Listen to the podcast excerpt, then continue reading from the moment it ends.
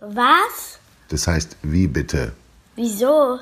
Wie erkläre ich's meinem Kind? Wie Kondensstreifen entstehen von Gina Arzdorf. Was gibt es Schöneres, als im Sommer im Gras zu liegen und sich von der Sonne die Haut wärmen zu lassen?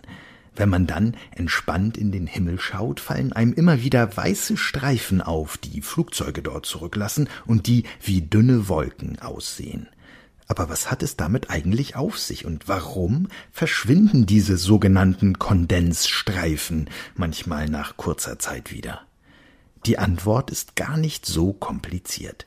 Ähnlich wie Autos stoßen auch Flugzeuge Abgase aus, die bei der Verbrennung von Kerosin, dem Treibstoff für Flugzeuge, entstehen. Diese heißen Flugzeugabgase enthalten unter anderem Wasserdampf und kleine Rußpartikel. Ruß kennt man zum Beispiel auch, wenn man einen Kaminofen im Wohnzimmer stehen hat. Wenn der Ofen eine Weile gelaufen ist, kann es sein, dass die Glasscheibe ganz schwarz und dreckig wird. Bei den Ablagerungen handelt es sich um Ruß, der bei der Verbrennung von Holz entstanden ist weil Flugzeuge in einer Höhe von ungefähr zehn Kilometern unterwegs sind, landen die Abgase mitsamt des Wasserdampfes und der Rußpartikel in einer sehr, sehr kalten Umgebung, in der die Temperatur bei etwa minus 40 Grad Celsius liegt. Wenn es so kalt ist, kommt es zur Kondensation des Wasserdampfs. Die Wassermoleküle hängen sich an die Rußpartikel und werden zu Eiskristallen. Das heißt, der gasförmige Wasserdampf wird erst flüssig und gefriert anschließend.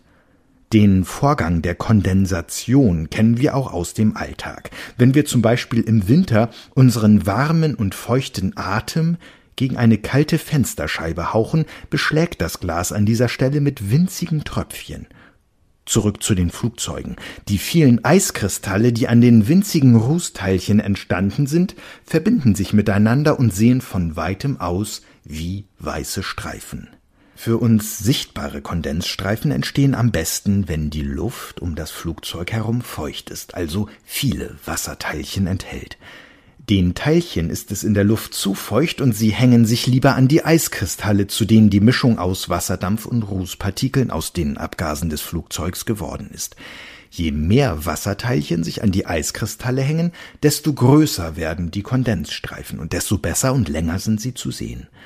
Manchmal sind sie so groß, dass daraus richtige Wolken werden. Künstliche Wolken, versteht sich, denn sie sind ja vom Menschen gemacht.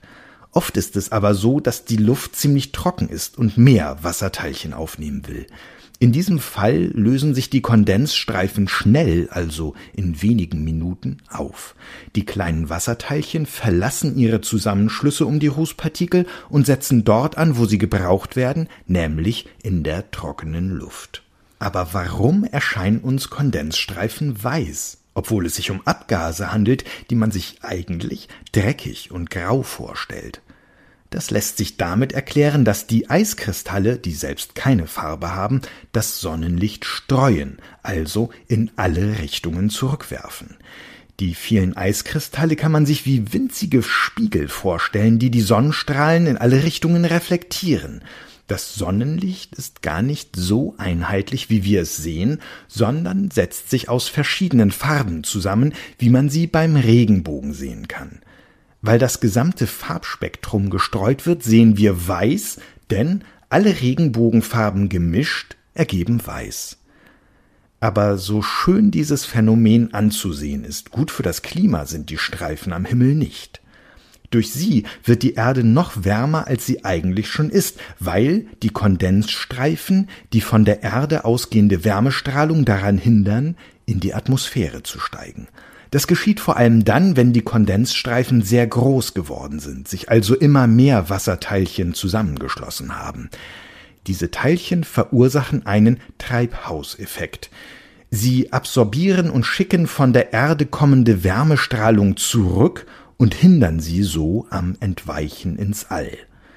Die Kondensstreifen haben sogar eine etwas größere klimaschädliche Wirkung als das Kohlenstoffdioxid, auch bekannt als CO2, das beim Fliegen ausgestoßen wird.